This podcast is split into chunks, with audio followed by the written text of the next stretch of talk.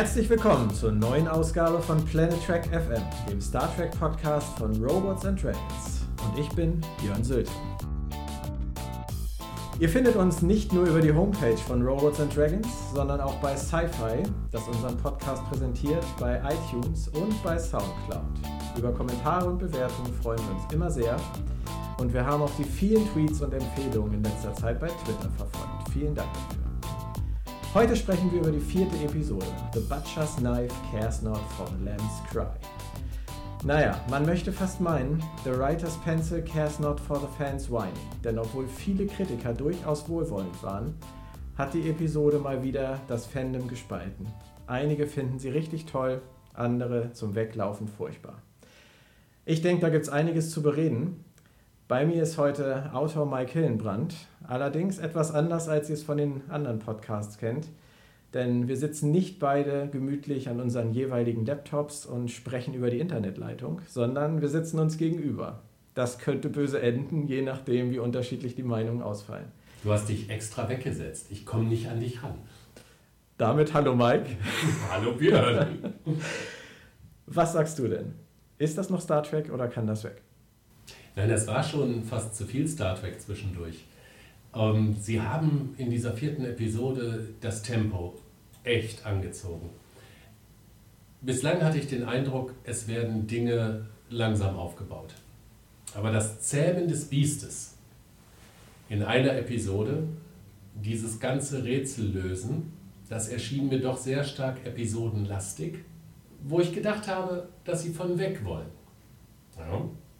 Ansonsten kann ich verstehen, dass die Episode das Fandom spaltet, weil es sind einige, äh, und zwar in vielen kleinen Bereichen, sind einige Dinge dabei, die sind, ich sage immer, manche Kröten muss man schlucken und wenn man sie genug zuckert, dann, klingen, dann schmecken sie fast wie Hühnchen. Hier brauchte man an einigen Stellen viel Zucker. Aber insgesamt hat mir die Episode schon gefallen. Darf ich dazu ein ganz kleines bisschen ausholen? Gerne. Bei mir ist es so, dass ich glaube ich, die Art und Weise, wie ich Star Trek bewerte, über die ganzen Jahre sehr verändert hat. Ich habe früher zum Beispiel auch sehr gerne das Buch äh, Nitpickers Guide gelesen von Phil Ferrand. Der hat ja eine wahnsinnig spannende Art gehabt, jeden noch so kleinen Fehler in den Episoden zu finden. Eigentlich sehr bürokratisch herangegangen. Man könnte sagen, der Korinthenkacker unter den Star Trek-Fans gewesen. Korinthenspalter. Ist ein schöneres Wort. Ist ein schöneres Das stimmt, Wort. ja. Und ich denke, viele werden auch beim Lesen dieses Buches gedacht haben, der Typ muss Star Trek hassen. Aber das war nicht der Fall. Er hat Star Trek geliebt und er hat sich trotzdem erlaubt, so genau hinzugucken, immer mit Humor und zu sagen, ja, diese Sache ist absolut fehlerhaft, es ist handwerklich manchmal fehlerhaft, es tut auch manchmal wirklich weh, wie fehlerhaft es ist, aber es ist für andere Dinge gut, wie es ist. Und bei mir ist es letztendlich auch so gewesen, dass ich irgendwann angefangen habe, an den handwerklichen Dingen vorbeizugucken. Ich sage jetzt mal, was das Drehbuch angeht, ich bin sicherlich nicht äh, die hellste Kerze auf dem Kuchen, aber ein paar Sachen fallen mir dann manchmal halt doch auf, aber sie sind mir nicht mehr so wichtig wie früher. Ich möchte dir mal ein Beispiel geben.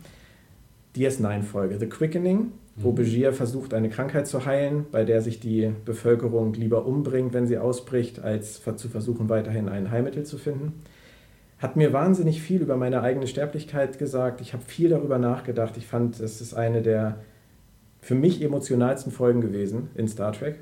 Und dann bin ich damals in ein Forum gegangen und habe in diesem Forum original die ersten vier Seiten damit verbracht zu lesen, wie die Leute sich darüber aufgeregt haben, dass Quark doch nicht ernsthaft seine Werbebotschaften in den Stationscomputer das programmieren konnte. Ne? Das war der Teaser vor dem Vorspann. Das waren vier Minuten vor dem Vorspann. Komm ins Quarks, Quarks macht Spaß. Mhm. Es ging vier Seiten nur darum. Und die Leute haben überhaupt nicht darüber gesprochen, wovon diese Episode gehandelt hat. Ja.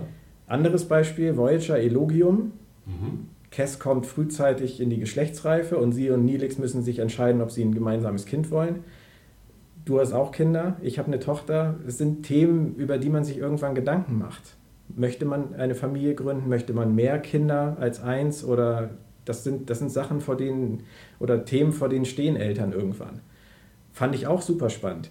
Es ist ein riesen Logikfehler in der Folge, weil die Okampa laut der Definition in dieser Folge kann jede Okampa-Frau nur einmal in ihrem Leben einen Nachkommen bekommen. Das heißt, pro Generation halbiert sich die Bevölkerung. Jedes Mal. Das heißt, sie sterben von vornherein aus. Naja, deshalb leben sie nur noch in dieser kleinen Stadt. Aber lassen wir das an dieser Stelle.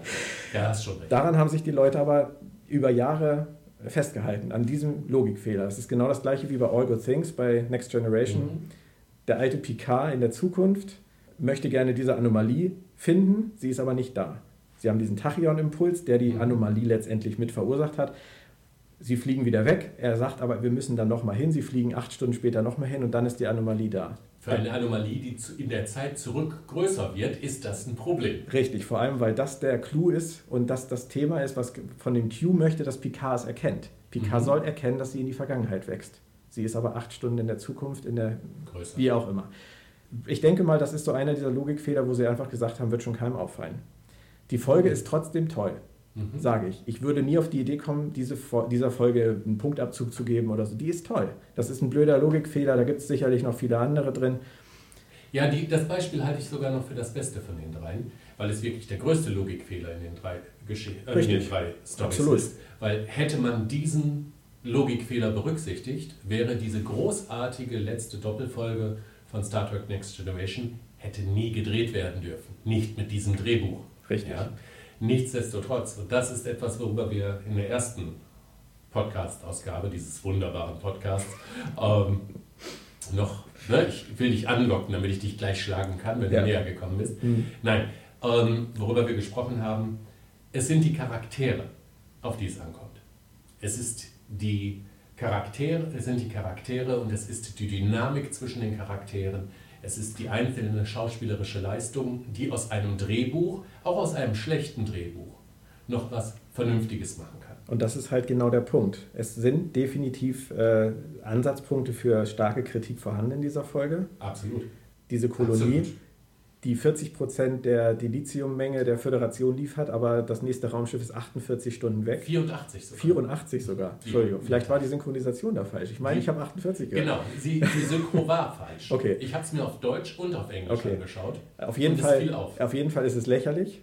Und wenn die Föderation so Krieg führt, dann soll sie vielleicht auch einfach besiegt werden. Ja, das war schon. Das also ist dieses Sie sind das einzige Raumschiff im Quadranten war eigentlich etwas, von dem ich gehofft habe, dass dieses Klischee in die Mottenkiste kommt. Wobei das ja hier noch relativ lustig behandelt wurde, von wegen, sie sind ja nicht das Einzige im Quadranten, aber sie haben als Einzige den magischen Antrieb. Ja, ja, das außerdem. Gut, aber dann Landry, die Sicherheitschefin, mm. die sich in den Tod stürzt, mm. als hätte sie sich seit Jahren nichts anderes gewünscht. Das ist dieser Game of Thrones-Effekt. Ja gut, aber das ist in dem Fall wirklich so unmotiviert und dumm, dass man sich wirklich fragen muss, wie solche Leute in solche Positionen kommen. Ja, das ist schon richtig. Auf der anderen Seite ich finde ja, das beherrschende Thema dieser Episode war Mikrokosmos, Makrokosmos.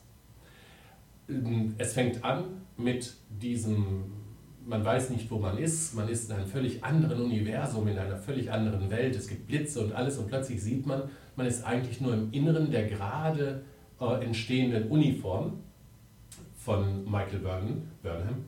Man hat also die Perspektive gewechselt, man ist von klein ins Grobe, ins Detail gekommen, hat es von außen gesehen und plötzlich wurde vieles klarer. Diese Botschaft zog sich, finde ich, durch die komplette Episode.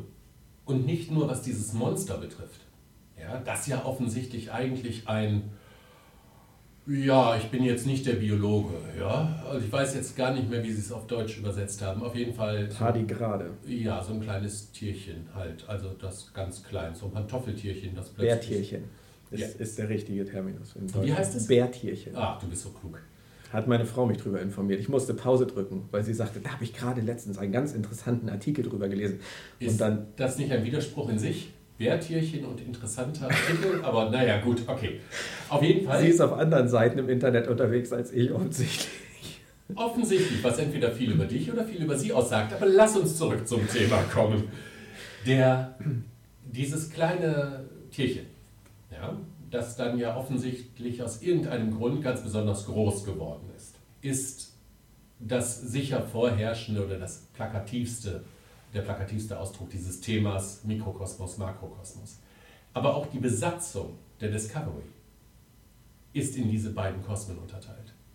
Du hast auf der einen Seite diese Mannschaft der Discovery, die zum, im Großen und Ganzen, ich meine 300 verschiedene wissenschaftliche Projekte gleichzeitig. Die besteht aus Wissenschaftlern. Und diese Wissenschaftler werden dargestellt durch den, ich habe schon wieder den Namen vergessen, wie heißt der Mann, der da jetzt gerade seinen Kollegen verloren hat? Stamets. Stamets. Stamets, Stamets. Soll ja angeblich seine Catchphrase werden. Oh ja, lustig. naja. Ähm, Stamets hat das stellvertretend für alle Wissenschaftler an Bord, denke ich, in der letzten Episode, also nicht in der vierten, sondern in der dritten, sehr deutlich gemacht. Gesagt, ich habe nach der Wahrheit gesucht. Ich habe einen ganz anderen Antrieb. Dieser Krieg interessiert mich nicht. Ich arbeite nicht, um diesen Krieg zu gewinnen. Ich will eigentlich nur überleben, beziehungsweise ich will, dass meine Arbeit überlebt. Und eigentlich möchte ich meine Arbeit auch nicht diesen Kriegstreibern zur Verfügung stellen. Wenn wir jetzt sagen, er steht stellvertretend für die Einstellung der Wissenschaftler an Bord der Discovery, dann haben wir einen sehr, sehr großen Kosmos voller Wissenschaftler, die alle in diesen Krieg mit hineingezogen wurden, die auch verstehen, dass es irgendwie wichtig ist, dass die Klingonen den nicht gewinnen, weil sonst können sie ja nicht nach der Wahrheit suchen. Und dann haben wir aber diesen anderen Kosmos, Lorca und seine Verbündeten, die genau, ich meine, extreme Gegensätze brauchen sich. Wir haben auf der einen Seite eine extreme, eine extreme Position der Wissenschaftler und auf der anderen Seite haben wir eine extreme Position von Lockhart, der nur an den Krieg denkt.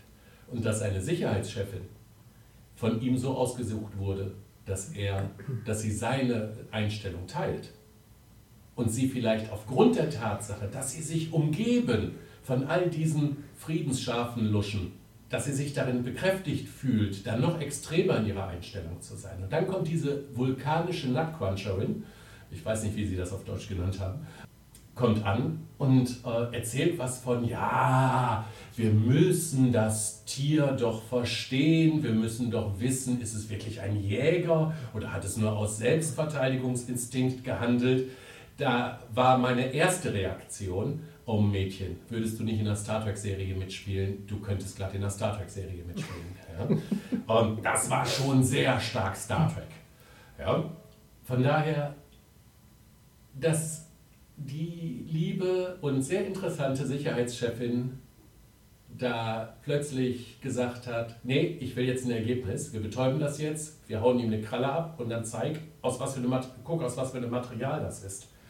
Das konnte man schon als Charakterentwicklung sehen, auch als Ausdruck einer Charakterentwicklung, die dann allerdings terminal war. Richtig, also durchwinken kann man es bestimmt. Aber du hast halt da jetzt genau das angesprochen, was auch mein Thema ist. Und ähm, bei mir ist es nicht Mikrokosmos, Makrokosmos. Bei mir ist es eher das Thema, Burnham kommt auf dieses Schiff als Gamechanger für Lorca. Lorca sagt, ich habe hier einen Haufen Fantasten sitzen, die gucken sich die Sterne an und sagen, oh, ist das alles schön, aber ich muss einen Krieg gewinnen. Er holt sich die Meuterin aus dem Knast als Gamechanger. Setzt sie dahin und sagt, mach mir eine Waffe aus diesem Tier. Und was macht sie? Sie fragt, wie geht es dem Tier eigentlich? Was will das Tier eigentlich? Wo kommt es eigentlich her? Sie macht das komplette Gegenteil von dem, wofür Lorca sie geholt hat. Moment, ganz kurz. Sie begegnet diesem Tier mit Respekt und mit dieser Forscherbegeisterung, die man von einem Sternflottenoffizier erwarten sollte, die Lorca aber ja anscheinend vollkommen abgelegt hat für den Moment. Sie hat auch Erfolg damit. Sie versteht das Tier. Was macht sie aber am Ende? Sie instrumentalisiert das Tier für den Krieg von Lorca. Sie nutzt es aus. Und dass das Tier das nicht gut fand, hat man am Ende gesehen, als sie mit dieser netten Dose und äh, ihren Sporen kommt. Natürlich. Ihr ist es dann ja auch klar geworden. Sie wurde von Lorca instrumentalisiert für diesen Krieg, wollte es anders angehen, hat sich aber auf diese Weise tatsächlich instrumentalisieren lassen und das Tier mit einbezogen und es auch noch ausgenutzt. Damit hat sie nach dieser Sache auf der Shenzhou das zweite Mal aus den wahrscheinlich richtigen Gründen die falsche Entscheidung getroffen. Und hat einem Wesen geschadet, das in dieser Situation nichts dafür konnte. Für mich wird es interessant sein, an diesem Punkt zu gucken, machen die das jetzt weiterhin? Benutzen die das Vieh jetzt weiterhin als Navigator für ihr Schiff? Geht Weil, richtig, Zweck heiligt die Mittel. Wie sieht sie das? Und du hast schon äh, Stamets angesprochen. Das passt auch überhaupt nicht zu Stamets. Er hat einfach auch gesagt, oh klasse, das Ding taugt als Navigator, stellst du da in die Kamera rein, dann machen wir da die tolle Vorrichtung dran. Das funktioniert ja super. Wird dem Mann vielleicht irgendwann auch aufgehen, was er da eigentlich tut? Ich glaube, da erwartest du zu viel zu schnell. Ich erwarte Weil, das nicht schnell. Also, ich finde aber die Gedanken darüber, sich zu machen, spannend und typisch Star Trek. Ja. Zu sagen, dass diese Folge kein Star Trek mehr ist. Das habe ich so oft gelesen in den letzten Ernsthaft? Tagen. Ich finde, die war so viel Star Ja. Trek, es hat schon wieder wehgetan. Genau. Aber da, zu sagen, das ist kein Star Trek mehr, diese Pauschalaussage, ja, ist ganz nett, ist unterhaltsam, ist äh, Hochglanz, aber es ist kein Star Trek mehr, habe ich kein Verständnis für. Das ist, das ist Star Trek, es regt mich zum Denken an, wenn auch in diesem Drehbuch halt nicht oder relativ plakativ und in einer generischen Handlung, aber es regt mich zum Denken an. Und wenn sie es weiterhin gut ausführen, dann können da durchaus spannende Dinge daraus entstehen. Du hast jetzt mehrere Dinge angesprochen. Ich würde die auch so ein bisschen der Reihe nach, weil die aus verschiedenen Töpfen kommen. Ich würde die Töpfe, finde ich, jedes, jeden Topf für sich finde ich total interessant. Top 1. Top 1. Dahinter ist der Song. Nein, also ähm, ich glaube, da haben wir zum Beispiel ein Problem mit der Synchro. In der Synchro hat, äh, in der deutschen Version hat äh, Lorca gesagt, machen Sie es zu einer Waffe oder sehen Sie zu, wie es. Hä? So. Ähm, Im Original erzählt er, finden Sie was über das Tier heraus und weaponize it. Man kann es so übersetzen, aber es ist trotzdem eine andere, nicht machen Sie das Tier zu einer Waffe, nicht sehen, sondern holen Sie Erkenntnisse und diese Erkenntnisse machen wir dann zu einer Waffe. Wobei man Lorca durchaus die erste Variante der Übersetzung zutrauen würde. Absolut. Und es kann ja sogar sein, so gut ist mein Englisch jetzt nicht, dass ich so Native Speaker-artig bin, ne? ähm, dass das sogar die korrekte Übersetzung war. Ich habe es nur, als ich das im Original gesehen habe, anders verstanden, als ich es hinterher in der deutschen Synchro gehört habe. Ja. Jetzt ist es so, dass sie diesen Weg, sie hat jetzt eine Chance. Sie soll, und ich glaube, damit hat er sie bekommen, und das hat man durch diesen Glückskeks in Episode 3 auch gut gesehen, ähm, sie soll ihm helfen, den Krieg zu beenden, den sie geholfen hat zu beginnen. Ja. Dass das alles auf ihrem, auf ihrem Gewissen lastet. 6.731.428, 20.503 Tote. Ja. Ich glaube, sie zählt, also Vulkanier brauchen nicht so viel Schlaf. Ja. Während Tilly schnarcht, fängt sie an, so Strichlisten zu führen, wie viel Sie hat bestimmt alle Namen präsent. Und das glaube ich auch. Die Ja, hatte, die hatte ja sogar Cisco damals präsent. locker erinnert mich eher an Cisco, aber das ist eine andere Nein, Geschichte. das ist richtig, absolut Ja. richtig. Ja. Der, der springende Punkt ist, sie hat sich, glaube ich, nicht in dem Moment instrumentalisieren lassen, sondern er hat völlig klar gemacht, was er von ihr will. Er will ein Denken, mit dem man einen Krieg gewinnen kann. Und das sieht er in ihr. Und das ist ihr Ziel. Das ist ihre Prime Directive. Und das ist etwas, was ich, glaube ich, dieser Konflikt, den du ansprichst, zwischen den Werten und Prinzipien der Föderation, nach denen sie gesagt hat, sie leben wird und höchstwahrscheinlich auch sterben, gegen der Zweck heiligt die Mittel. Ich glaube, wir beide haben ja eine Vermutung, was diese Serie, ich weiß gar nicht, ob wir das hier sagen dürfen. Ist das zu spoilerlastig oder weil das nur unsere Vermutung Wir wissen ja nichts. Wir wissen ja nichts. Wir wissen doch nichts. Also Ich habe doch schon gesagt, hältst die Kerze auf dem Kuchen und so. Ja, ist ja genau. nicht. Wir glauben ja schon, dass diese Serie in Richtung Entstehung eines gewissen Geheimdienstes, dessen Zahlen auch in der Registrierungsnummer der äh, NCC 1031 ähm, Oder Geburtstag von Spock oder Halloween. Spock hat im Mai Geburtstag, das hast du schon mal Äh, erzählt. Nimoy, Entschuldigung. Alles gut. Okay. Bleiben wir beim Thema. Nehmen wir Ähm, Halloween. Nehmen wir Halloween. Es könnte Könnte einfach auch Halloween. Es könnte einfach Halloween Könnte auch sein. Es Halloween ist das. Halloween. Saures oder Süßes. Genau. Genau. Ja. Ähm, die Klingonen sind dann das Saure und ich hätte jetzt gedacht, die Sicherheitschefin wäre das Süße, aber das ist dieser Game of Thrones äh, Effekt, den wir, äh, ich bin zu sexistisch, ne? ich muss weniger sexistisch Wir haben doch noch Tilly. Oh Gott, da müssen wir auch noch gleich drüber sprechen. Okay, muss red- ich red weiter. vorsichtig sein. Ja. Also, das ist dieser Game of Thrones-Effekt. Das war ein ganz hervorragender Charakter, ein sehr starker Charakter, der, finde ich, sehr viel Potenzial versprochen hat. Und dann wurde mal eben, also mal ganz im Ernst, selbst als sie dann diesen Innerboard-Transporter-Beam durchgeführt haben in die Krankenstation, haben wir ja noch gedacht, ne? So, sie hat ihre Lektion gelernt, ne? sie wird jetzt hier irgendwie für zwei Folgen ausfallen oder so. Aber nö. Nochmal zurück zu Lorca. Ich glaube, das ist nicht, das ist ein kleines Detail, was du ansprichst, was auf, aufgefallen ist, hoffentlich jedem, wo man sich Gedanken drüber macht. Aber das ist, glaube ich, die Linie, die sich durch die komplette Staffel ziehen wird. wozu ist man bereit? Jeder kann sagen, ich bin ein guter Mensch, solange es nicht nötig ist, ein schlechter Mensch zu sein. Und ja, das Tier hat gelitten. Nimmt man an. Man darf ja auch Tiere nicht vermenschlichen. Aber sah jetzt nicht glücklich aus. Und ihr ist das auch aufgefallen. Sie hat sich entschuldigt, sie hat es gefüttert. Nichtsdestotrotz hat sie es durchgezogen. Und Stamets hat es noch nicht bemerkt. Richtig. Weil der wusste ja gar nicht, dass diese Apparatur plötzlich an dieses Tierchen rangeht, was das alles automatisch gemacht hat. Irre, ne? So. Und dass in diesem kleinen Tierchen so ein Riesennavigator-Gehirn ist, okay, ja. Ich denke, die Frage, so schätze ich ihn ein, wird, wenn es das Drehbuch, also wenn es weiter mit diesem Tier weitergeht, wird diese Frage bei ihm aufkommen.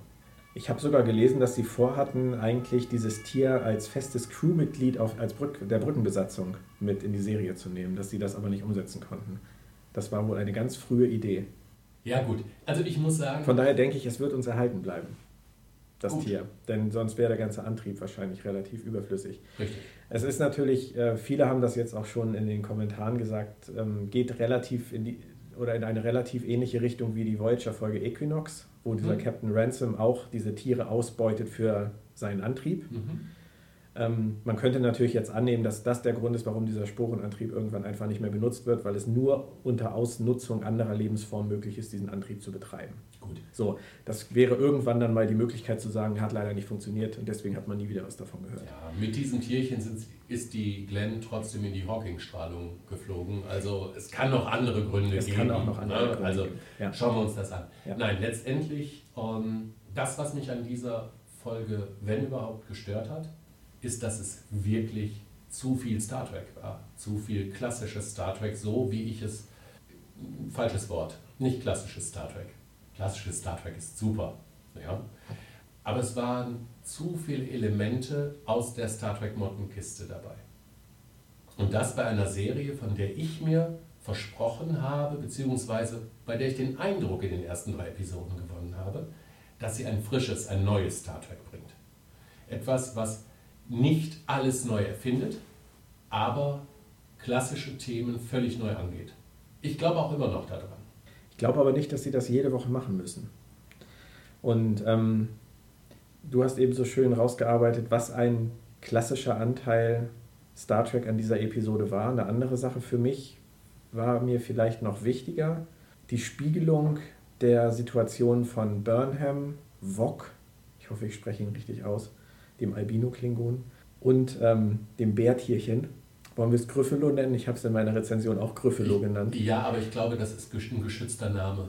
Das dürfen wir hier nicht verwenden. Ich glaube, das dürfen wir nicht okay. verwenden. Also nennen wir es dann doch Bärtierchen. Ähm, wir können es Paul nennen. Burnham kommt als Monster, als Meuterin auf die Discovery. Das Bärtierchen kommt im plakativsten Sinne als Monster, als Ripper auf die Discovery.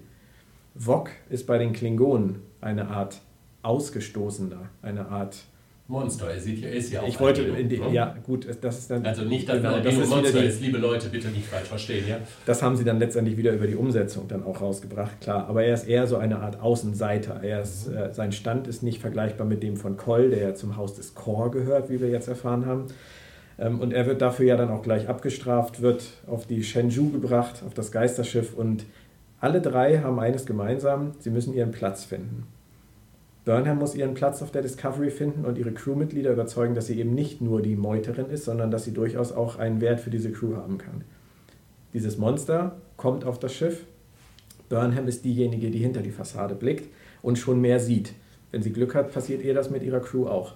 Und Vok wird in Zukunft auch sehen müssen, dass er seine klingonischen Brüder und Schwestern überzeugt, dass mehr in ihm steckt als dieser Außenseiter, diese Anomalie der Natur, als die er behandelt wird. Das ist, finde ich, auch eine ganz nette Dreiteilung, die sie versucht haben, im Drehbuch unterzubringen. Dass es kein Meisterwerk ist, da müssen wir nicht drüber reden. Ja, Aber vor allen Dingen, weil Drama daraus natürlich auch entsteht. Mir ist letztendlich der Ansatz zu versuchen, dieses Drama zu erzeugen, diese Emotionen zu erzeugen und das dann auch an verschiedenen Orten zu spiegeln, ist mir mehr wert, als mich an irgendwelchen handwerklichen Mengen festzuhalten, auch wenn die natürlich vorhanden sind. Das ist mhm. keine Frage. Ja, genau, es gibt einige. Also, ich sprach von Kröten, ja, die man zuckern muss. damit sie wie Hühnchen schmecken. Es fällt mir schwer, es fällt mir schwer zu akzeptieren, dass am Schauplatz des ersten, der ersten Schlacht zwischen Klingonen und Föderation die Shenzhou, die Shenzhou, Shenzhou, Schönen Gruß an den Chefredakteur von Robots and Dragons, der mir erklärt hat, wie das Schiff ausgesprochen wird. oh, das ich Sebastian toll. Lorenz. Der kann hervorragend Englisch. Ich wusste aber nicht, dass er. äh, Ja. ja. Ja. Also, Ich Sebastian, hoffe- ich Sebastian weiß es. Ich hoffe, ich habe es richtig ausgesprochen. Ja, wenn, nicht, Sebastian. Nächste Woche gibt es dann die Aufklärung. Okay, also, nichtsdestotrotz, das hängt da noch dumm rum. Offensichtlich noch andere, äh, also manövrierunfähig, kaputt, verlassen, ja, haben wir ja gesehen. Und sogar noch mit Teilen an Bord, die man bergen kann. In der Tat. Die den Klingonen helfen, nach sechs Monaten, helfen, ihr Schiff wieder flott zu kriegen. Richtig. Gut, geschenkt. Ja, nicht so richtig geschenkt. Weil was ist, was bedeutet denn das jetzt? Das war abgelegener Föderationsraum. Also, Die ne? Föderation beschützt ihren, ihre Kolonie, die 40% ihrer Dilithium-Vorräte liefert, nicht. Okay. Du erwartest nicht, dass die Ja, ich Teile verstehe, worauf du auswählen. hinaus Okay. Ich sehe das ein, ich sehe das ein. Alles gut. Ähm, nichtsdestotrotz, es fällt mir schwer zu glauben, dass da ähm, nie wieder einer hinkam. Ja. Vor allen Dingen kann ich mir eines ebenfalls nicht vorstellen. Ich kann mir nicht vorstellen, dass das Haus des Tekufma aus einem einzigen freaking Raumschiff besteht. Ja? Denn ansonsten hätten die ja irgendwie mal gucken müssen, wo bleibt denn der Tekufma? Es kann natürlich tatsächlich sein, dass diese ganze Sekte ja, nur auf diesem einen Raumschiff beheimatet ist. Nichtsdestotrotz hat ja sonst keiner mehr geguckt. Also der Tekufma ist tot, hat aber vorher alle unter seiner Fahne vereinigt. Also ein vereinigt, also ich meine mal ganz im Ernst, die müssen sich doch gefragt haben, wo ist der? Ja, vor allem, er hat sie ja weggeschickt und hat noch zu diesen sechs Häusern, führenden Häusern gesagt, überzeugt die anderen, Genau. mitzukämpfen. Ja. Und dann hören die sechs Wochen, äh, Monate nichts von dem. Ja, da guckt einer mal nach. Und einer guckt mal nach und sagt, oh, ist gar nicht mehr da. Ja. Dann übernehmen wir den Kram hier Genau. mal. Ja. Ja. Also ist schon sehr komisch, ne? Also, Und ich denke, auch nicht, ich denke auch nicht, dass wir da auf die Zukunft hoffen sollten. Das sind, denke ich, Kröten, die wir jetzt an dieser Stelle schlucken müssen. Es Mhm. wird keine gute Erklärung dafür geben, warum sechs Monate da nichts passiert ist. hm, ja, könnte stimmen. Und dann ist halt immer die Frage, kann man den Autoren das vergeben? Fühlt man sich verschaukelt? Fühlt man sich für dumm verkauft, wenn das Drehbuch solche Schwächen aufweist? Oder sagt man, gut, Ich finde ja, dass vieles vom Drama abhängt. Wie sind die Figuren? Wie ist die Dynamik zwischen den Figuren? Was ist die innere Stärke, die innere, also was ist das, was sie transportieren? Wir haben am Anfang darüber gesprochen, das ist das, was wir beide wirklich an Geschichten hassen. Wenn Dinge passieren, völlig unvorbereitet, weil sie passieren müssen, weil sonst die Geschichte nicht vorankommt. Hier sind wir hart an der Kante, muss man schon sagen. Sowohl die Sache mit dem Prozessor, als auch mit der Tatsache, dass da sechs Monate halt kein anderer guckt. Und ne? wer weiß, vielleicht erfahren wir ja noch weitere, äh, weitere Infos über diese sechs Monate in den nächsten Folgen. Ich glaube es nicht, aber wenn es nicht so war, dann ist das jetzt die Kröte. Ich muss zugeben, Björn, ich fand die Folge jetzt nicht schlecht, aber das wäre gern die letzte dieser Art.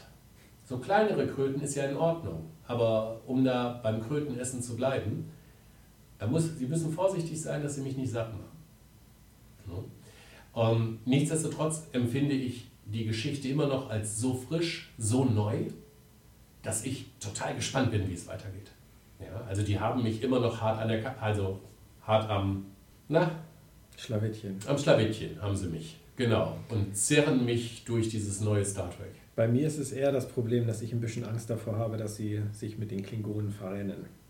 Sie haben die Klingonen am Anfang ja angepriesen als neuen, frischen Ansatz. Jetzt bekommen wir auf einmal verschiedene Häuser. Wir erleben, dass die Klingonen äh, eine zersplitterte Gesellschaft sind, die wieder zueinander finden müssen. Aber was sie uns bisher auftischen, sind Dialoge, bei denen man eigentlich keine Untertitel bräuchte. Wenn sie rein auf Klingonisch vor sich hinspielen würden, wäre der Mehrwert oder der Mehrwert durch die Untertitel ist einfach nicht gegeben. Doch, doch. Also du hättest sonst garantiert nicht erraten, dass sie die Mentorin von der Hauptfigur zum Abend verspeist haben. Richtig. Worf hat gerne Pflaumensaft getrunken Ja. und hier wird der Captain gegessen. Lassen wir mal so stehen. Es, kommt, es gibt am Anfang von der Folge eine Szene, wo sich Wok und Ja, Lrel unterhalten. Da gibt es zwei Kameraeinstellungen. Da hat der Regisseur richtig tief in die Trickkiste gegriffen. Einmal sieht man die beiden sich gegenüberstehen und einmal sieht man die Kamera irgendwie über ihn schweben. Diese Kameraeinstellung wechselt ungefähr achtmal hin und her. Während die beiden ich kann kein Klingonisch, leider auch nicht das Neue, sich gegenseitig erzählen, du bist der Fackelträger gewesen, warum stehst du jetzt noch hier seit sechs Monaten? Es passiert nichts. Es ist kein Mehrwert vorhanden für die Handlung. Ich finde die Dialoge auf der Discovery teilweise wirklich gut. Aber hier sehe ich einen Klassenunterschied. Gut, da muss ich dir widersprechen. Da muss ich dir völlig widersprechen. Bitte. Weil der, wie heißt du nochmal? Wer? Wok? Wok. Wok. ähm, Wok wird zu einer, offensichtlich zu einer zentralen Figur aufgebaut. Und man muss etwas über seinen Werdegang, über seine Entwicklung erfahren, um ihn später glaubwürdig als Charakter zu etablieren. Ich kann natürlich auch hier voll dieser Game of Thrones Geschichte auflaufen und er wird in der nächsten Episode wird er äh, geköpft und dann hast du vollkommen recht. Glaube ich nicht. Na, glaube ich auch nicht. Ähm, aber er ist ein Außenseiter. Er ist der John Schnee von Discovery. Er wird nicht sterben. Okay, er sieht ja auch so, na lassen wir das an dieser Stelle. Der, der Fakt ist aber, du brauchst einen Antagonisten, der komplex ist. Ähm, Wok hat einfach, ähm, er hat nicht sich am Rande der klingonischen Gesellschaft aufgehalten, weil er ausgestoßen war, aber eigentlich ist er ein ganz kräftiger und ganz starker, auch mental starker Charakter, sondern der muss dahin kommen. Er war nicht nur ein Außenseiter. Und die Tatsache, dass er sich als Fackelträger freiwillig gemeldet hat, hat er nicht gemacht, weil er es als Opportunist, als Chance gesehen hat, plötzlich wahrgenommen zu werden, sondern weil er Tikufma geglaubt hat. Er hat an das geglaubt. Es ist so, Menschen, die nichts haben, woran sie glauben können, sind begierig darauf, da stehen Folgendemagogen leichter. Und dieser Nachfolger, der vorher wirklich nur das gemacht hat, er hat nur gefolgt, er ist nur gefolgt, der wird jetzt zu einem komplexeren, stärkeren, mental sichereren Charakter, weil er etwas, immer noch etwas hat, woran er glaubt, auch an wen er glaubt. Weil er spricht ja immer noch mit Tikufma. Und das sind die gefährlichsten Gegner in allen James Bond, nein, äh, in allen möglichen Dramen. Aber dazu muss man ihn aufbauen. Und dieses Gespräch, auch wenn ich zugebe, war es anstrengend, ist, glaube ich, zwingend nötig, weil sonst kannst du diese Entwicklung dieses Charakters über die Zeit nicht nachverfolgen. Ich bin absolut deiner Meinung. Bei mir ist es wahrscheinlich einfach nur die Umsetzung. Ich hätte Das mir diese Information vielleicht in einem Drittel der Zeit gewünscht. Ja, Aber da bin ich vielleicht auch einfach zu ungeduldig. ist ja keine Serie mit Episodenfolgen. Ist ja ein Buch über 15 Kapitel. Richtig. Und wer die Bücher zu Game of Thrones, also Oh. Song of Ice and Fire gelesen hat, alle, Das geht noch länger. der, ja, ja, aber der weiß, dass man durchaus auch mal Dinge sehr lang strecken kann. Ja, in der Tat. Von daher ist es noch zu ertragen gewesen. Dennoch ähm, sind die Klingonen für mich das schwächste Glied im Moment. Ja. Sag mal, wie fandest du denn unseren tollen neuen ersten Offizier? Also, ich war ein bisschen enttäuscht von ihm, gebe ich zu. Also, erstens frage ich mich, wie ist er an diese Position gekommen? Ich halte ihn als ersten Offizier von Lorca für eine absolute Fehlbesetzung, auch von Lorca aus. Es sei denn, Lorca hat noch irgendeine Hidden Agenda, die wir noch nicht ahnen und er möchte diesen, dieses Gewissen an seiner Seite haben. Was ich allerdings total spannend finde in dem Zusammenhang, ich glaube, die haben noch nie eine Szene gehabt. Wenn man Ja, da gut, er hat doch schon. Er hat, er hat, er hat seinen ersten, also Locke hat seinen ersten Offizier gefragt, wie ist deine Einschätzung Ja, zu ich weiß. Aber es ist halt kein Verhältnis, wo ich sagen würde, das, ist, äh, das, das erschließt sich mir, dass diese beiden diese, diese Positionen innehaben. Dann hat er in der dritten Folge geäußert, dass er im Gegensatz zu Burnham darauf achten wird, diesen Captain zu beschützen, egal was passiert und viel besser als sie das gemacht hat. Und jetzt in dieser Folge hat er geäußert, dass ihm klar geworden ist, dass Burnham super auf dieses Schiff passt. Fast schon verächtlich in Richtung, zu diesem Captain passt du perfekt, du Meuterin. Da entweder ist er nicht kohärent geschrieben, kann ich noch nicht so richtig einschätzen, oder sie wissen nicht, was sie mit ihm vorhaben. Ich fand ihn in dieser Folge sowieso enttäuschend, weil er kaum vorgekommen ist. Ähm, ich finde den Charakter wahnsinnig spannend oder fand ihn wahnsinnig spannend in den ersten beiden Episoden. Da fand ich, war er das Stärkste überhaupt, was sie äh, mitgebracht haben. Aber jetzt zuletzt ein bisschen in den Hintergrund gedrängt. Klar. Ich fand Saru in der dritten Episode, habe ich ihm eine große Entwicklung unterstellt. Ja. ja. Die dachte ich auch rauskommt. Am Anfang der vierten Episode, wie du bist immer noch da? Ja. Hey, du hast gesagt, ich bin eine wichtige Brechung. Das habe ich nur gesagt, damit, weil man das so sagt. Das war nett. Das erschien mir nicht dem Charakter, wie ich ihn empfunden habe, entsprechend. Ja. Und diese Geschichte, komm mal bitte in mein Laboratorium. Ja, jetzt bin ich hier und, oh, deine Ganglien gehen nicht hoch. Das heißt, das wird hier kein Jäger sein, ja, denn du fühlst ja nicht, dass du in Gefahr bist.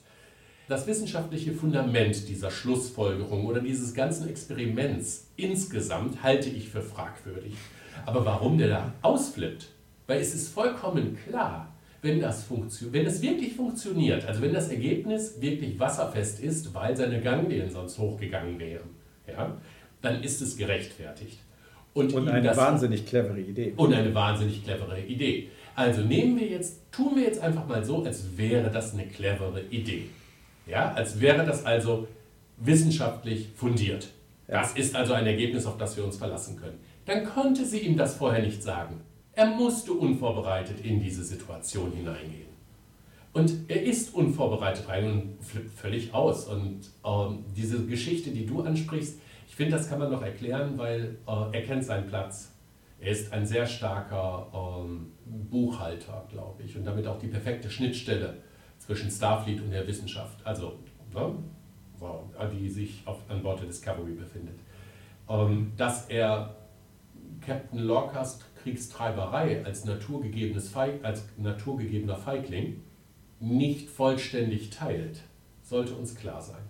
Also macht er, denke ich, einen großen Unterschied zwischen, das ist meine Aufgabe und die werde ich erfüllen und zwar besser, als du sie getan hast. Und das ist das, was ich persönlich von diesem Mann halte. Ja. Weil du hast vollkommen recht. Es ist nicht so, dass die zwei jemals, außer dieses eine Mal, wo er ihn nach seiner persönlichen Meinung gefragt hat, irgendwelche. Also die Sicherheitschefin und der Captain standen sich deutlich näher als der Captain und sein erster Offizier. Ja. Wobei ich in dem Zusammenhang noch eine andere Sache eigentlich relativ spannend finde. War Lorca schon Captain der Discovery, bevor der Krieg ausgebrochen ist? Ja.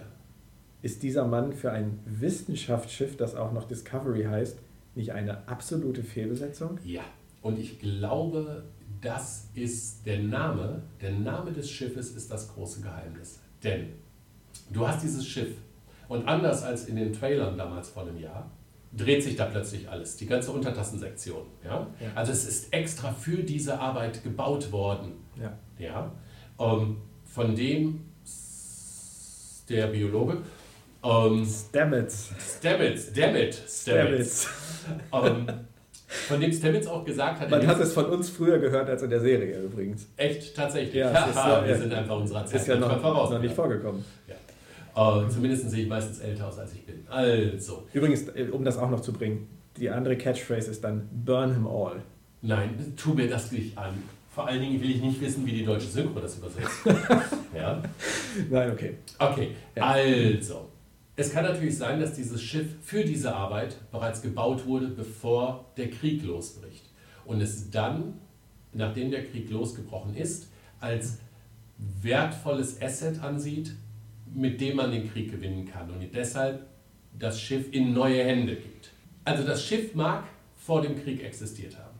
Captain Lorca an Bord der Discovery vor Beginn des Krieges?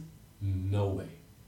Also wenn Sie mir das hinterher erklären wollen oder weismachen wollen, so in Rückblenden. Ne? Es soll Rückblenden zu seinem Charakter geben. Ja, davon gehe ich mal aus. Der Mann ist hochinteressant, hochkomplex, ja, weil äh, er macht all die falschen Dinge aus den richtigen Gründen. Ja, das ist eigentlich klare Dynamik eines bösen mhm. Charakters. Ja. Ja. Ähm, wir schauen mal, was das wird. Wobei übrigens auch mit ihm ein, ein weiterer Logikfehler zusammenhängt, der entweder einer ist oder sich irgendwann aufklärt. Als sie die Kolonie retten, fliegen sie ja rein. Bis zum letzten Moment wartet er. Steht ja wie ein Dirigent vorne am Ende seiner Brücke. Wartet, bis die Schilde schon auf 12% runter sind, was auch immer. Und dann dieses, ähm, diese Bombe detonieren zu lassen, die die klingonischen Schiffe zerstört. Was macht er als nächstes? Er versorgt die ganzen Verletzten, hilft den Angehörigen und wartet, bis Verstärkung eintrifft? Nein. Er fliegt weg. Das heißt, er kommt kurz vorbei, zerstört die klingonischen Schiffe und fliegt wieder weg. Ein Sternflotten-Captain, der eine medizinische Abteilung an Bord hat und sich nicht um mögliche Verwundete kümmert und auch nicht abwartet, bis die anderen Schiffe, die 84 Stunden weg sind, dann irgendwann mal auftauchen. Weil es könnten ja auch noch andere Klingonen vielleicht nachkommen. Entweder hat das alles einen Grund, die Discovery ist kein offizielles Schiff, er sollte gar nicht da sein, und deswegen muss er auch ganz schnell wieder weg, weil er auch niemanden an Bord nehmen darf. Oder es ist auch wieder ein großer Logikfehler. Ich weiß es nicht. Es macht auf jeden Fall für den Moment Lorca auch noch unscheinbarer. Ja, ähm, Entschuldigung, nicht, nicht unscheinbarer, ich mysteriöser. Bin, ich bin davon ausgegangen, wenn man so viele Wissenschaftler an Bord hat, äh, ich, mir ist durchaus klar, dass Wissenschaftler nicht gleich Arzt ist, aber ähm, dass er medizinische Güter und Personal eventuell zurückgelassen hat. Aber Sie haben ja den Dr. Kalber, heißt er, glaube ich, den haben wir jetzt ja gesehen. Den Chefarzt. Ja, den haben wir gesehen. Der also hat der ist ja den da. Kopf geschüttelt. Der hat den Kopf geschüttelt? Ja, ja. Worüber? Über den Lebenszustand der Sicherheitsoffiziere. Ach so. Ja. Ja. Ja, ja, gut, mein Chefarzt würde ich da jetzt auch nicht lassen, es sei denn, es ist wichtig für die Handlung. Dann ist Hille McCoy immer da geblieben. Aber nein. Es ist schon ein merkwürdiges Verhalten. Es ist ein merkwürdiges Verhalten, aber du hast schon vollkommen recht. Es kann durchaus sein, dass diese, die Forschung an diesem Schiff im Augenblick ja noch offiziell sanktioniert von der Föderation, also unterstützt und trotzdem im Geheimen betrieben, dass die natürlich auf gar keinen Fall in die Hände des Feindes fallen darf, bevor sie fertig ist. Diese ganze Geschichte mit dieser Kolonie. Ich meine, im Deutschen hören sich die, diese Notrufe noch schlimmer an, aber auch im Original ist das waren keine Notrufe. Das war so sehr auf die Tränendrüse gedrückt, und zwar von dem Produzenten, ja, von, dem, von dem Regisseur. Um, das war nicht glaubwürdig. Das hat man, das ist alles, das war alles dafür, dass sie echt sich so viel Zeit genommen haben, dieses, diese Drehbücher zu schreiben und dann auch zu verfilmen, war diese Geschichte mit der Kolonie 40 Prozent des Dilithium-Vorkommens. Ja, das ist ungefähr so äh, wie in Star Trek 6 gewesen, wo der Mond oh mein Gott, das ist die einzige Energiequelle und überhaupt und all das bauen sie da ab und dann haben sie Raubbau betrieben und jetzt ist er explodiert und die klingonische Wirtschaft wird innerhalb von sechs Monaten kaputt gehen. Mmh, schwer zu schlucken. Ja. Schwer zu schlucken. Aber man sieht an deinem Beispiel auch, es ist nichts Neues bei Star Trek. Ja, ja, wie gesagt. Man muss Manches überall immer mal. Ja, nein, und vor allem, man musste schon immer in allen Serien, in allen Filmen, auch in den besten Kröten schlucken. Ja, Eindeutig. Von daher, wie gesagt, ich fand die Episode jetzt nicht schlecht. Ich fand sie sogar gut. Sie hat mir Spaß gemacht. Die dritte hat mir mehr Spaß gemacht. Die ersten beiden nehmen wir mal raus, ja, weil die als Prolog ein bisschen anders strukturiert war. Ich bin einmal gespannt. Es gibt ja noch zwei News. Erstens, Alex Kurtzman, dein besonderer Freund. Du bist ja auch, wie viele vielleicht nicht wissen, einer der größten Fans von Star Trek Into Darkness. Oh ja, der größte. Ähm, Alex Kurtzman hat gesagt, er geht davon aus, dass in Kürze offiziell eine zweite Staffel bestellt wird. Das ist das Erste, was gestern bekannt gegeben wurde. Das Zweite ist, dass er das Gerücht von Jonathan Frakes, was er auf einer Convention, glaube ich, äh, ausgeplaudert hat, bestätigt hat, dass es mehrere Besuche im Paralleluniversum geben soll. Ganz kurz von mir dazu. Ich habe ein bisschen die Angst, dass sie sich verrennen auch in alten Figuren und alten Themen. Nächste Woche steht uns ja Harry Mudd bevor, der ja auch nicht nur einmal, sondern mehrmals vorkommen soll.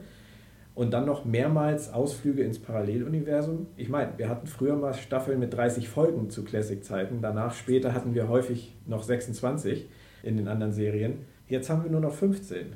Ich weiß nicht, ob sie sich einen Gefallen damit tun. Vor allen Dingen, ich hatte ja wirklich gehofft, dass sie von diesen Episoden. Also, wir hatten uns am Anfang gedacht, oh, nur 15 Episoden, mal gucken, wie die Charaktere alle miteinander arbeiten und wie die Dynamik ist und bla bla bla bla bla. Und dann haben wir festgestellt, es ist wirklich ein Buch. Sie erzählen ein Buch. Und dann war diese vierte Episode dann doch so ein bisschen episodenlastig. Es gab keinen Reset-Button und es gab eine Entwicklung in der Geschichte, aber es gab ein klares Thema. Und das Thema hat auch ein, es ist nicht in der Mitte plötzlich abgeschnitten worden und in der nächsten Episode sehen Sie, ja, sondern das hatte schon was von einer Episodenlastigkeit. Wenn Sie jetzt Harry Mudd nur für eine Episode bringen würden, fände ich, glaube ich, nicht so gut, wie wenn er ein wiederkehrender Charakter wird. Absolut. Solange der Charakter vernünftig ist. Ja, absolut. Weil, mal ganz im Ernst, oh, ja, 1966, und ich sage das als Star Trek-Fan, als Klassik-Fan, ja, ähm, ist jetzt schon bisschen länger her. Ich habe gehört, über 50 Jahre. Ja. Ähm, ich gucke nicht mehr auf den Kalender. Manche Menschen werden sogar so alt. Ja. Wenn der Charakter gut ist, dann ist das okay. Die Geschichte mit dem Paralleluniversum. Ja gut, es kann natürlich was von der Härte des Imperiums im Paralleluniversum, die wir ja auch in der Serie Enterprise gesehen haben, vielleicht dazu führen, dass ein gewisser Geheimdienst in diesem Universum gegründet wird. Es kann irgendwo, man kann das in die Geschichte gut mit einbauen. Aber man sollte das in diese Geschichte gut mit einbauen. Wenn Sie nämlich anfangen, das Paralleluniversum einzuführen, weil das war bei den Fans immer sehr beliebt und wir müssen einfach einen Triple auf den Schreibtisch setzen. Oder Harry Mudd bringen. Oder, oder, Harry Mudd bringen. Oder den Gorn. Oder, ja. Mhm. Dann fange ich an zu kotzen. Und ja. zwar in dieses Mikro. Das ja, live. ja. Das wäre dann wahrscheinlich ein ganz spezieller Podcast. Oh ja. Aber du hast absolut recht. Also nur als Gimmicks missbrauchen sollten sie nichts aus dem Kanon der alten Serien. Korrekt. Ich frage mich auch die ganze Zeit, was dieser Tribble da soll. Frag Akiva Goldsman. Ja. Du hast doch auch schon von The Orville einige Folgen gesehen. Ja. Hast du schon alle gesehen? Hast du auch die neueste, die mit Charlize Theron schon ja, gesehen? sicher. Okay, hast du alle gesehen. gesehen, okay. Wir haben ja nun mit Star Trek Discovery festgestellt, dass wir im Prinzip Star Trek 2.0 haben. Ja. Wir haben allerdings ja mit The Orville im Prinzip auch Star Trek 1.0 noch auf Sendung. Ich würde sagen 1.1. 1.1, das ist schön. Ja, ja genau. Ähm, wie ist da überhaupt deine Meinung drüber? Ich finde die Serie großartig. Ähm, das heißt, McFarlane, dessen Humor ich nicht grundsätzlich teile, hat etwas geschaffen, was nicht nur sehr unterhaltsam ist, was nicht nur klassisches Star Trek ist, sondern er hat es auf eine andere Art und Weise in die Gegenwart wir alle, auch wenn es manche nicht gerne hören, können uns, ich weiß das ja, wenn ich das mit meinen Kindern sehe, ja, ähm, Next Generation ansehen, aber es wirkt halt auch alt. Und es sind trotzdem die gleichen Episoden, die gleichen schwerwiegenden Probleme, die im Mittelpunkt stehen, aber durch den Humor, der nur von ganz bestimmten Elementen in der Struktur dieser Serie reingebracht wird, der nicht durchgehend ist, der nicht bestimmte Charaktere in Zweifel zieht, ja, also sie zweifelhaft als Charakter, als ernstzunehmender Charakter macht, durch diesen Humor, den der damit reinbringt, kann man das wieder modern machen, weil es ist so ein bisschen Komödie, man muss nicht alles so ernst nehmen, weil wenn man Next Generation jetzt einfach heute nochmal gedreht hätte, dann hätte es nicht so gewirkt. Richtig. Ähm, wobei auch Next Generation ja durchaus diesen albernen Humor gut konnte. Ja, aber erst später. Ja, aber wenn ich an solche Sequenzen denke wie im Sherwood Forest, wo Worf da in ja. seiner Montur steht und sagt, I'm not a merry man. Ja. Oder, und das ist später. Oder, oder Q halt unbekleidet auf der Brücke auftaucht oder am Ende mit der mexikanischen Band spielt und Picard die Zigarre in. Auch das, das sind, später. aber das ist Ja, aber das ist ein Humor, den McFarlane letztendlich nur abgedatet hat, ein bisschen. Ja, genau. Ja. Er hat ihn aktualisiert. Gut, er hat ihn auch ein bisschen derber gestaltet, da wollen wir ja. gar nicht drum rumreden. Aber Passiert. ich persönlich, ähm, ich habe bei der Szene, als äh, Isaac als Mr. Potato Head auf die Brücke kam, unterm Tisch gelegen. Es war so witzig. Ja. Es war so unglaublich witzig und Leute, wirklich schaut euch The Orville an. Ja. Wenn ihr klassische Star Trek-Fans seid, ja. und damit meine ich jetzt nicht Kirk, sondern ich meine tatsächlich Picard aufwärts, um, dann ist die Serie ganz sicher was für euch, solange ihr Star Trek nicht hundertprozentig ernst nehmt. Ja. Aber Star Trek hat sich selbst hundertprozentig nicht so ernst genommen. Eben. Ja. Und der Humor war immer ein wichtiger Teil für mich. Genau. Ich halte übrigens all diesen Episoden das Gesetz der Edo entgegen. Ja? Ich wollte es nur sagen, ja, wo ernst nehmen und äh, lächerlich sein und es nicht merken aus der ersten Staffel. Ja? Wirklich, das Gesetz der Edo das ist eines der schlechtesten. Naja. Abends ist immer ein ungünstiger Zeitpunkt für Kopfkino. Ja, Danke. Das ist gerne doch. Sehr freundlich. Ja, macht gar nichts. Ich freue mich übrigens auch auf die nächste Episode The Orville. Ich finde, wir haben im Augenblick als Star Trek-Fans richtig großes Glück, Ja. weil wir haben eine wirklich dramatische Weiterentwicklung, also auch eine Weiterentwicklung im Drama tatsächlich, ähm, mit Discovery. Und gleichzeitig haben wir etwas bekommen, von dem ich nie geglaubt hätte, dass wir es bekommen. Wir haben tatsächlich eine neue Star Trek-Serie, so wie wir sie von früher kannten. Nur so ein bisschen, deshalb 1.1, ja, so ein bisschen aktualisiert, Ja. ja, ähm, im Humor. Das war, glaube ich, ein großer Kunstgriff. Weißt du, wie die Einschaltquoten von The Orville sind?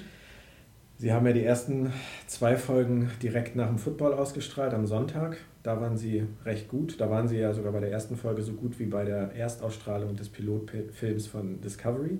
Sind dann jetzt auf dem neuen Sendeplatz allerdings ähm, direkt auf 6, irgendwas Millionen, dann auf 4, irgendwas Millionen und jetzt hatten sie zum Schluss, glaube ich, 3,44. Sie sind immer noch ähm, besser als die anderen Formate auf Fox vergleichbar, aber viel Platz ist da, glaube ich, nicht mehr. Ich denke, die Serie könnte überleben, weil ähm, Fox und McFarlane ja fast schon eine symbiotische Beziehung haben. Ja, und nicht nur, also man sieht mal, die Gaststars. ja, Ja, ja. Liam Neeson, der einfach, Ja. ähm, äh, Charlize Theron ist, äh, wie heißt sie? Ich habe mal Charlize Theron gehört, aber Ja. wir, wir können da nur verlieren. Auch sie ist ja nun eher als Oscar-Gewinnerin eher eine Kinoschauspielerin. Ja, und dann höre ich Kritiker oder lese ich Kritiker, die schreiben, ähm, lächerlicher Auftritt von ihr, hat da nur ihr Geld abgeholt und, Ihr Geld abgeholt. und hat das runtergespielt. Fand ich gar nicht. Ich fand die Episode super. Ich habe jetzt auch nicht erwartet, dass sie da eine, eine Emmy-würdige Leistung bringt, nur weil es äh, Charlize Theron ist in einer Fernsehserie. Sie war gut.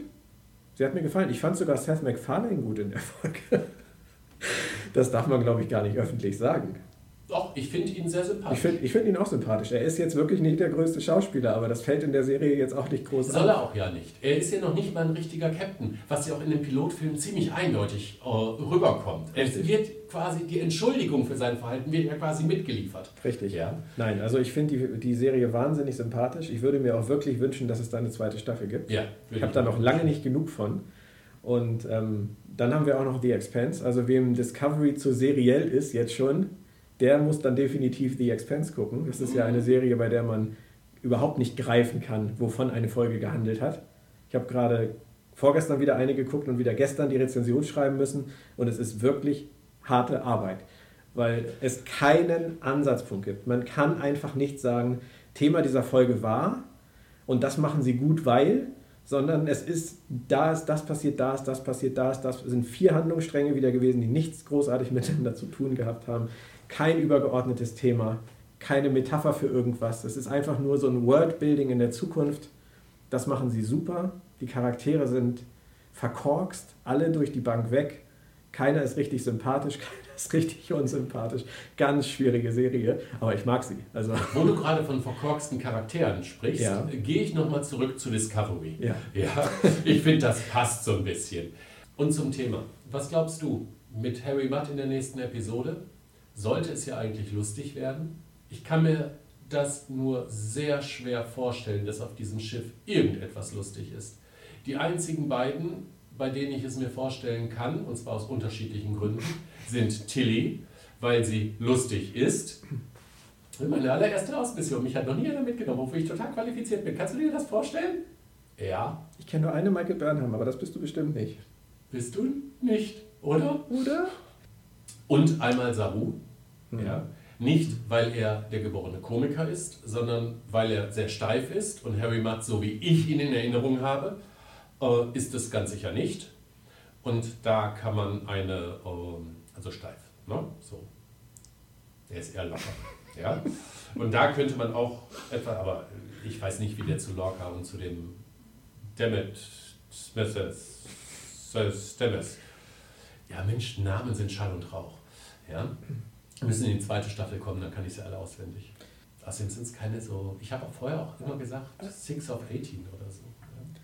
Sie haben ja leider schon gesagt, dass Harry Budd etwas düsterer angelegt ist als in der Classic-Serie. Und Rain Wilson traue ich auch eine durchaus äh, differenzierte Darstellung dieses Charakters zu. Es wird allerdings definitiv kein dickbäuchiger Schnauzbartträger sein, der. Dafür hat er noch zehn Jahre Zeit. Ja, verändert man sich so stark in zehn Jahren. Warten wir die Folge erstmal ab. So wie ich es verstanden habe, holen sie ihn ja wohl aus dem Knast. Hm.